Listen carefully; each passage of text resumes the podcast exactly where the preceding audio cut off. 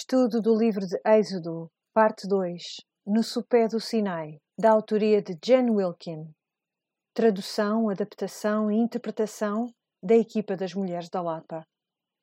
Os cadernos de estudo podem ser encomendados através do e-mail mulheresdalapa.gmail.com Semana 11. Adoração. Pai do céu, nós damos-te graças por termos passado muito tempo com o livro de Êxodo eu não sei que outro formato, que outro modo há de saborear 40 capítulos de um livro do Antigo Testamento. Eu dou-te graças por estas mulheres que perseveraram com fidelidade e eu peço, Senhor, que hoje tu nos mostres esta visão geral para que nós possamos entender como o Êxodo é uma história de redenção do povo de Israel e também a nossa história. Por isso, Senhor, dá-nos mais uma vez olhos para ver. Obrigada por este privilégio, no nome de Jesus. Amém. Esta lição vai ser mais curta, como é costume. A última semana é sempre uma semana mais curta, mas eu espero que tenham tirado tempo para refletir. Algumas de vocês passaram 11 semanas com o livro de Êxodo, outras passaram 22 semanas com este livro. E a verdade é que nunca mais vamos ler o livro, o livro que é a Bíblia da mesma maneira por causa deste estudo, certo? A nossa tendência é, é, é termos de ser arrastadas ou obrigadas a ler certas partes das Escrituras e eu própria. Eu, eu queria ensinar Êxodo porque eu queria conhecer Êxodo. Por isso, eu também não sou uma daquelas pessoas que se levanta de manhã e pensa: Ah, apetece-me mesmo ler umas passagens esquisitas do Antigo Testamento. Mas de facto muda o modo como nós lemos o resto das escrituras e por isso nós temos visto esta imagem daquilo que aconteceu com a nação de Israel neste, neste estudo, na parte 2 e também na parte 1, um, vimos como foi tirar Israel do Egito. E, e nesta parte 2 vimos como o Egito foi tirado de Israel, como o Senhor lhes ensinou algumas lições acerca de idolatria, do pecado, coisas que lhes eram naturais.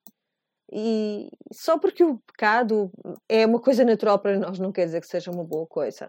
Por isso, nós vimos todo este processo através do modo como Moisés lidou com o bezerro dourado, como deu a lei de Deus. Vimos a nação de Israel ser transformada de escravos a servos divinos. Vimos como eles foram levados da escravidão para a liberdade. Vimos a transformação com Moisés também, quando nós primeiro nos encontramos com Moisés, antes de ser o líder desta nação, ele está cheio de medo, é um homem derrotado. E quando chegamos ao final deste livro, é um homem transformado. Transformado em alguém que ativamente procura a face de Deus, deseja ver a face de Deus e, e até mesmo irradia a glória de Deus. Então é uma transformação incrível que nós podemos ver em Moisés e também ver Moisés a ser transformado numa pessoa que é mais e mais obediente.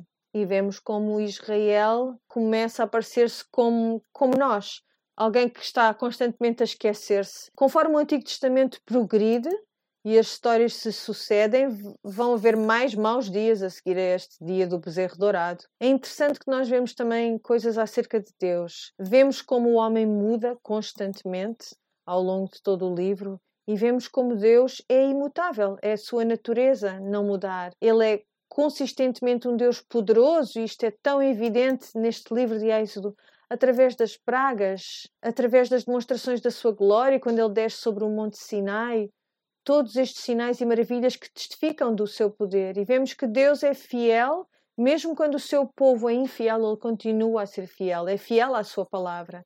E esta noite vemos que ele é fiel àquela palavra que deu em Êxodo, capítulo 3, quando ele diz: Vocês vão adorar-me neste monte. É exatamente isso que acontece, nós vemos isso acontecer. Vemos que Deus é também um Deus único, é uma das mensagens do livro de Êxodo, aliás. Os outros deuses não são como ele ele está sozinho, ele está separado, ele está por cima de todos esses deuses, numa posição de domínio de todas as coisas. E vemos isto também nas pragas, em todas as demonstrações de quem ele é. Vimos também que Deus é um Deus ciumento, um Deus zeloso, o modo como ele lida com o pecado do povo, o modo como lida com os egípcios. Ele é zeloso pela glória que é sua, por direito. vemos como Deus também é sagrado, é santo, vemos esta coisa tão bela ainda, que Deus é um Deus de relação. Ele deseja a intimidade. Ele é um Deus que deseja estar conosco. E essa é a grande mensagem da parte 2 destas 11 semanas que nós terminamos agora. Que Deus deseja habitar no meio de nós. Por isso, na semana passada olhámos, e também nas outras semanas, como Cristo é o cumprimento do tabernáculo. Na semana passada olhámos especificamente para o modo como nós somos o cumprimento do tabernáculo. Mas aquilo que eu quero que nós compreendamos é que falar, ao falar do tabernáculo, uh, o que nós estamos a fazer é olhar para esta história que a Escritura nos mostra, que fala de um Deus que de facto deseja estar com os seus, deseja estar no meio de nós.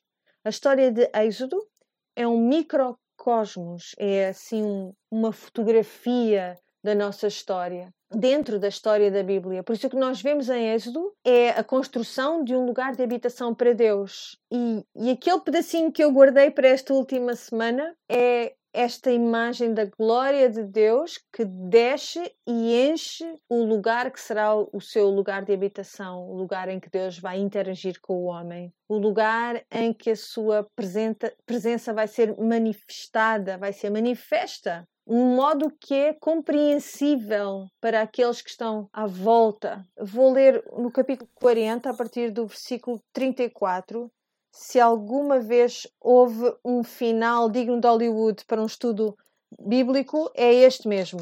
Lembram-se como é que nós terminamos na semana passada as palavras finais de Moisés? Assim, Moisés acabou a obra. Eu quero que se agarrem a esse pensamento, eu quero que compreendamos que esta semana, mais uma vez, se declara que a obra acabou e que estamos prontos para a próxima coisa que vai acontecer. E é isto que diz aqui no versículo 34. Então a nuvem cobriu a tenda da congregação e a glória do Senhor encheu o tabernáculo. De maneira que Moisés não podia entrar na tenda da congregação, porquanto a nuvem ficava sobre ela e a glória do Senhor enchia o tabernáculo. Então temos esta repetição. Entendem isto? A glória do Senhor era tão espantosa e esmagadora que o homem não conseguia estar na presença de Deus sem morrer nem podia entrar naquele edifício, naquela edificação. E no 36 diz: Quando depois a nuvem se levantava de sobre o tabernáculo, então os filhos de Israel caminhavam em todas as suas jornadas. Era o sinal, é tempo de voltar a andar, de voltar a caminhar, de se porem ao caminho. Sempre que o Senhor se move, nós temos que nos mover com Ele porque nós queremos estar onde Deus está. Se a nuvem, porém, não se levantava, não caminhavam até o dia em que ela se levantava porquanto a nuvem do Senhor estava de dia sobre o tabernáculo e o fogo estava de noite sobre ele, perante os olhos de toda a casa de Israel, em todas as suas jornadas. Então aí temos uma imagem que nos aponta para como será ter o tabernáculo no deserto, a viajar com eles. E para onde é que eles vão viajar? Vão viajar até a terra prometida. Vão viajar até a terra prometida através do deserto, vão ser guiados por um, uma coluna de fogo ou uma coluna de fumo, que nos leva ao tempo em que a promessa foi dada a Abraão e quando Deus celebrou essa aliança com Abraão, o que é que passa entre as duas pedaços de carne que foram cortadas nessa aliança? Um caldeirão fumegante e uma tocha a arder. A presença visível de Deus. Então, vemos esta ligação lindíssima a, ao trabalho, à aliança que o Senhor fez. Então vemos um tabernáculo completado, feito, e vemos que a glória do Senhor desce para encher o tabernáculo. E vemos que o Senhor colocou no seu lugar também servos que são parte do sacerdócio, alguém que vai servir no seu templo e vai haver comunhão com esse grupo de pessoas não é a primeira vez que nós vemos esta imagem e não vai ser a última vez que vemos esta imagem nas Escrituras. Vamos a Gênesis capítulo 1 e vamos ver o que é que lá está. Sabem o que está em Gênesis 1? É a história da criação, não é? Então temos os seis dias da criação e passamos por todos esses dias, tudo foi criado e Deus disse que era bom e temos muitos destes ritmos, dos mesmos ritmos que encontramos em Êxodo. E depois chegamos ao nosso dia preferido, dia em que Deus fez o homem e a mulher, no versículo 28 do capítulo 1 diz: E Deus os abençoou, e Deus lhes disse: Frutificai e multiplicai-vos, e enchei a terra, e sujeitai-a, e dominai sobre os peixes do mar, e sobre. Basicamente, ele diz sobre tudo. Dá-lhes um mandamento que eles tenham domínio, que sujeitem a terra. O que é que Deus fez na, na narrativa da criação? Trouxe ordem ao caos, estabeleceu um jardim, um jardim é uma área cultivada, então trouxe ordem ao caos, estabeleceu uma área cultivada, populou essa área com todas as coisas que são necessárias para uma adoração correta de Deus, apropriada. Por, porque é que Deus uh, criou o que criou, não é? Esta terra. Criou esta terra para a sua glória. Por isso, encheu esta área com a sua glória e depois põe lá pessoas para cuidarem dessa área. E depois o que é que acontece? Ele vem e está presente nesse lugar e tem comunhão com aqueles que colocou naquele lugar para tomarem conta deste jardim. O jardim do Éden é a primeira indicação que nós temos do que significa para Deus ter habitação no meio de nós. Por isso, se olharmos para o capítulo 2, vamos ver imagens familiares para nós aqui, começando no versículo 5. Então, no capítulo 1 tivemos os seis dias da criação e o mandamento de honrar o sábado. Depois temos um recontar no capítulo 2 da narrativa da criação da perspectiva do homem que foi colocado no jardim. Então diz assim no versículo 5: Toda a planta do campo ainda não estava na terra e toda a erva do campo ainda não brotava, porque ainda o Senhor Deus não tinha feito chover sobre a terra e não via homem para lavrar a terra. Um vapor, porém, subia da terra e regava toda a face da terra. E formou o Senhor Deus o homem do pó da terra e soprou em seus narizes o fogo da vida, e o homem foi feito alma vivente. E plantou o Senhor Deus um jardim no Éden, da banda do Oriente, e pôs ali o homem que tinha formado. Por isso aqui vemos que é uma área cultivada, o homem Deus coloca o homem lá como alguém que deveria cuidar daquilo que tinha sido feito para a glória de Deus. Versículo 9. E o Senhor Deus fez brotar da terra toda a árvore agradável à vista e boa para a comida, e a árvore da vida no meio do jardim, e a árvore da ciência do bem e do mal. Falamos sobre como no tabernáculo vimos sombras destas coisas no candelabro e no livro da lei também, no, nos documentos da aliança, estavam debaixo do propiciatório, lembram-se? Versículo 10. E saiu um rio do Éden para regar o jardim, e dali se dividia e se tornava em quatro braços. O nome do primeiro episódio, este é o que rodeia toda a terra de Avilá, onde há ouro. E o ouro dessa terra é bom. Ali há o bedélio e a pedra sardónica. Isto soa alguma coisa que já tínhamos lido? Começamos com estas informações de que este jardim original é um sítio bom que Deus criou uh, para a comunhão, onde os seus servos iriam servi-lo lá no meio de grande abundância. E era também um jardim que era guardado por querubins. Quando eles foram expulsos da presença de Deus por causa do seu pecado, foram colocados querubins à entrada do Éden para impedir que eles entrassem de novo da presença de Deus antes do tempo certo. Por isso vemos esta introdução à ideia de que Deus faz para si mesmo um tabernáculo na terra, no jardim do Éden onde há perfeita provisão, há pessoas que, a quem é dada a incumbência de cuidar desse jardim e Deus popula aquele lugar com a sua presença. E depois o pecado entra nesta história toda, não é? E depois em Êxodo vemos como Deus, mais uma vez, está a trabalhar para cumprir um plano de viver no meio de nós, para fazer uh, a sua habitação no meio de nós. Pode-se chamar isto uma solução temporária, uma estrutura temporária.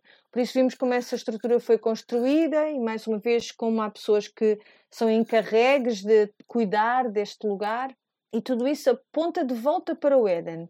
Era assim que Deus queria que tudo fosse, antes das coisas terem desmoronado. No relato de Gênesis, o que é que acontece depois da criação ter terminado? Há descanso, não é? Ao sábado. Se olharmos para o capítulo 2, no versículo 1, ouçam a repetição e assim os céus e a terra e todo o seu exército foram acabados. E havendo Deus acabado no sétimo dia a sua obra que tinha feito, descansou no sétimo dia de toda a sua obra que tinha feito. E abençoou Deus o dia sétimo e o santificou, porque nele descansou de toda a sua obra que Deus criara e fizera. Portanto, uma vez após vez, nós vemos esta ideia de que Deus terminou a sua obra, Deus acabou a sua obra. Mesma coisa com Moisés, o tabernáculo ficou completo, e a obra terminou. E diz vez após vez: Ele acabou a obra, Ele acabou a obra, Ele acabou a obra. E depois a glória de Deus desce sobre aquele lugar. E também apontei para esta imagem, este reflexo do trabalho da obra de Cristo. Deus, Deus Filho que veio fazer habitação no meio de nós, como nos diz o Evangelho de João.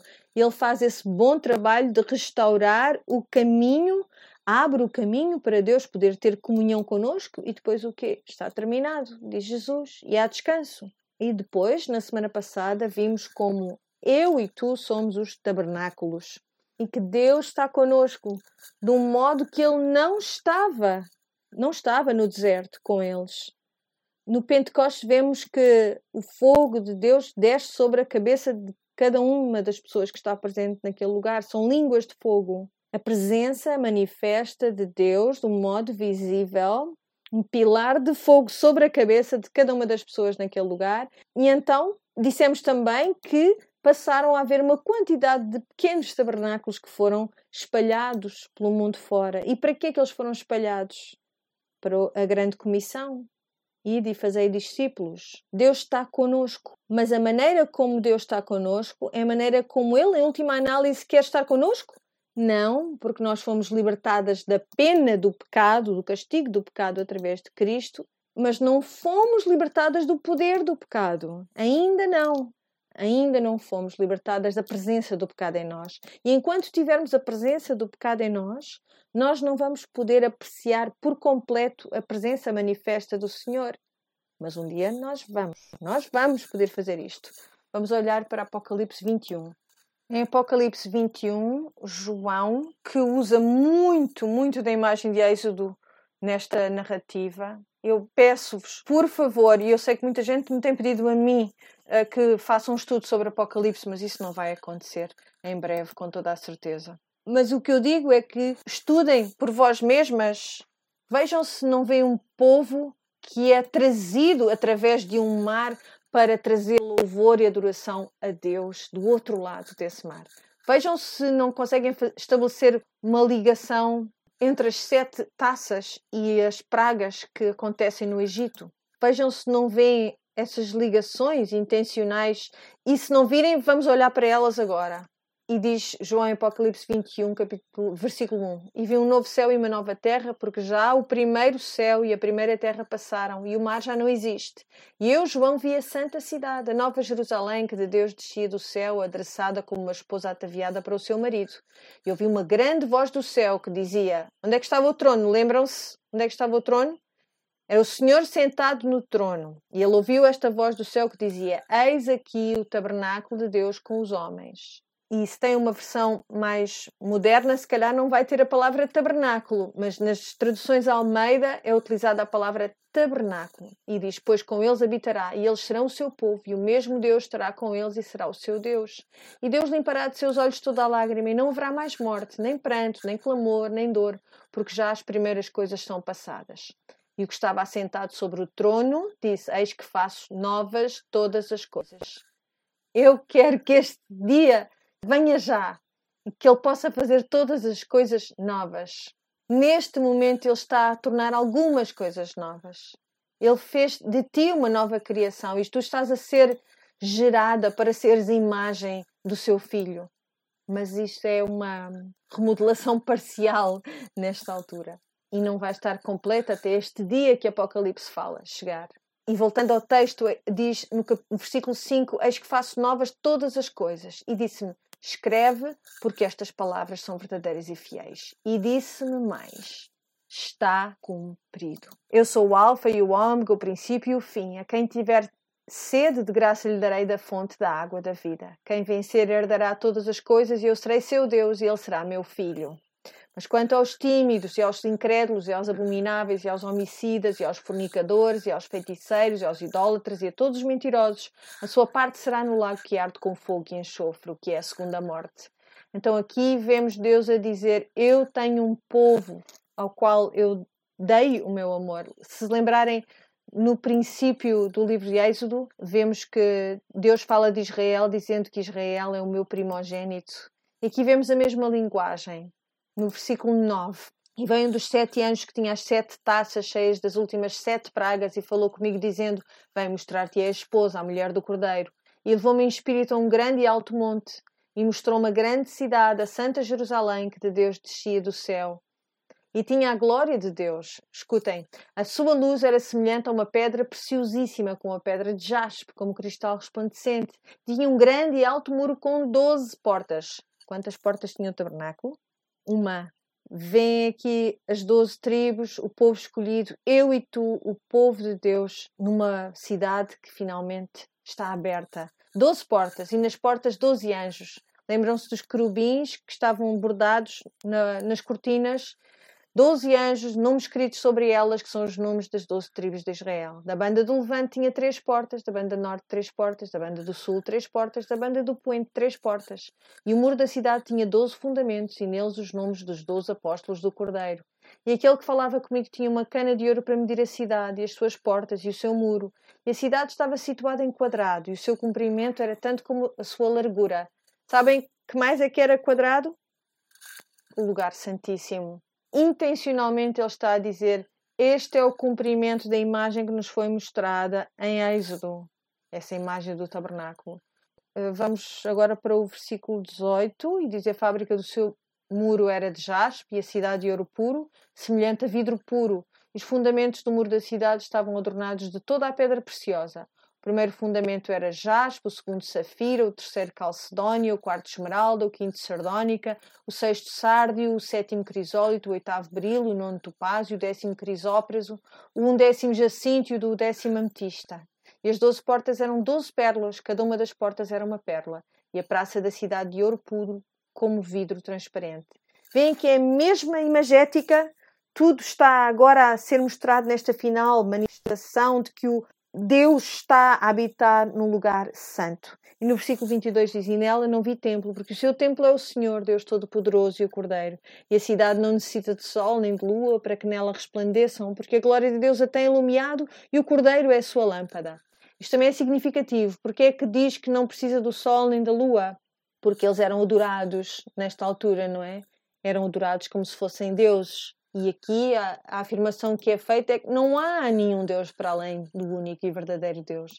Ele é um Deus zeloso. Todos nesta cidade, na Santa Jerusalém, adoram o verdadeiro Deus. E no versículo 24: E as nações andarão à sua luz, e os reis da terra trarão para ela a sua glória e honra. E as suas portas não se fecharão de dia, porque ali não haverá noite, e ela trarão a glória e honra das nações e não entrará nela coisa alguma que contamine e cometa abominação e mentira, mas só os que estão inscritos no livro da vida do Cordeiro. Vejam lá se isto é familiar. No capítulo 22, e mostrou-me o rio puro de água vida, claro como cristal, que procedia do trono de Deus e do Cordeiro. No meio da sua praça e de uma e da outra banda do rio estava a árvore da vida, que produz doze frutos, dando seu fruto mês em mês, e as folhas da árvore são para a saúde das nações. Onde é que nós vemos esta imagem? É Éden restaurado, é o jardim de Éden restaurado. E ali nunca mais haverá maldição contra alguém, e nela estará o trono de Deus e do Cordeiro, e os seus servos o servirão. E verão o seu rosto, e na sua testa estará o seu nome. Lembram-se do que estava na testa dos sacerdotes? Santidade ao Senhor. E ali não haverá mais noite, e não necessitarão de lâmpada nem de luz do sol, porque o Senhor Deus os alumia e reinarão para tudo sempre. A história de Êxodo é uma fotografia, uma imagem da nossa história. Nascidas em escravidão e para o pecado, resgatadas pelo sangue do inocente, levadas até ao deserto para um tempo de provação, no qual nós formamos uma habitação apropriada ao Senhor, através da graça que nos é dada. E num dia não muito distante, os céus abrir-se-ão e nós ouviremos: está terminado. E chegará o tempo do descanso do sábado para o povo de Deus, numa, num novo Éden, num novo tabernáculo, onde haverá comunhão perfeita diante da face do Senhor.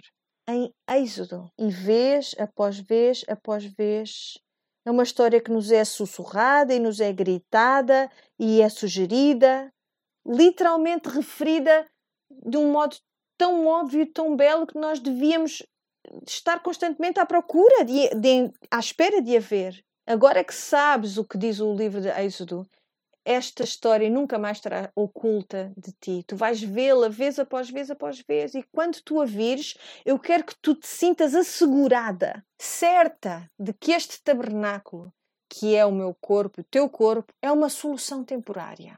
Há uma solução permanente e essa virá. Escuta as palavras em 2 aos Coríntios 4, do 16 até ao capítulo 5, versículo 9.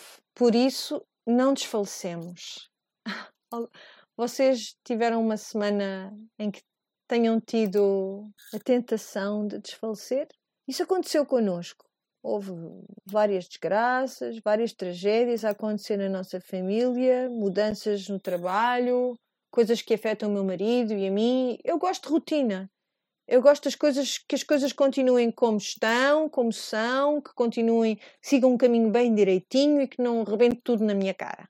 Mas tivemos uma semana em que, em que parece que levei marteladas ao longo de todo este tempo. E a tentação é, é desfalecer, porque estamos no deserto e vamos cá estar durante um bom tempo apesar de nós termos dentro de nós a presença manifesta de Deus, há dias em que nós nos sentimos assoberbadas com as circunstâncias e perdemos de vista este nosso destino. Por isso, escutem, por isso não desfalecemos, mas ainda que o nosso homem exterior se corrompa, o interior, contudo, se renova de dia em dia, porque a nossa leve e momentânea tribulação produz para nós um peso eterno de glória muito excelente e está a preparar-nos para a descida da glória de Deus no seu tabernáculo. Não atentando nós nas coisas que se veem, mas nas que se não veem, porque as que se veem são temporais e as que se não veem são eternas. Porque sabemos, no capítulo 5, que se a nossa casa terrestre deste tabernáculo se desfizer, temos de Deus um edifício, uma casa não feita por mãos, eterna nos céus. E por isso também gememos, desejando ser revestidos da nossa habitação que é do céu, se todavia estando vestidos não formos achados nus. Porque também nós, os que estamos neste tabernáculo, gememos carregados, não porque queremos ser despidos, mas revestidos, para que o mortal seja absorvido pela vida. Ora, quem para isso mesmo nos preparou foi Deus, o qual nos deu também o penhor do Espírito. Pelo que estamos sempre de bom ânimo, sabendo que enquanto estamos no corpo, vivemos ausentes do Senhor. Porque andamos por fé e não por vista. Mas temos confiança e desejamos antes deixar este corpo para habitar com o Senhor pelo que muito desejamos também ser-lhe agradáveis, quer presentes, quer ausentes. Esta não é a tua habitação definitiva. A tua habitação é uma realidade futura.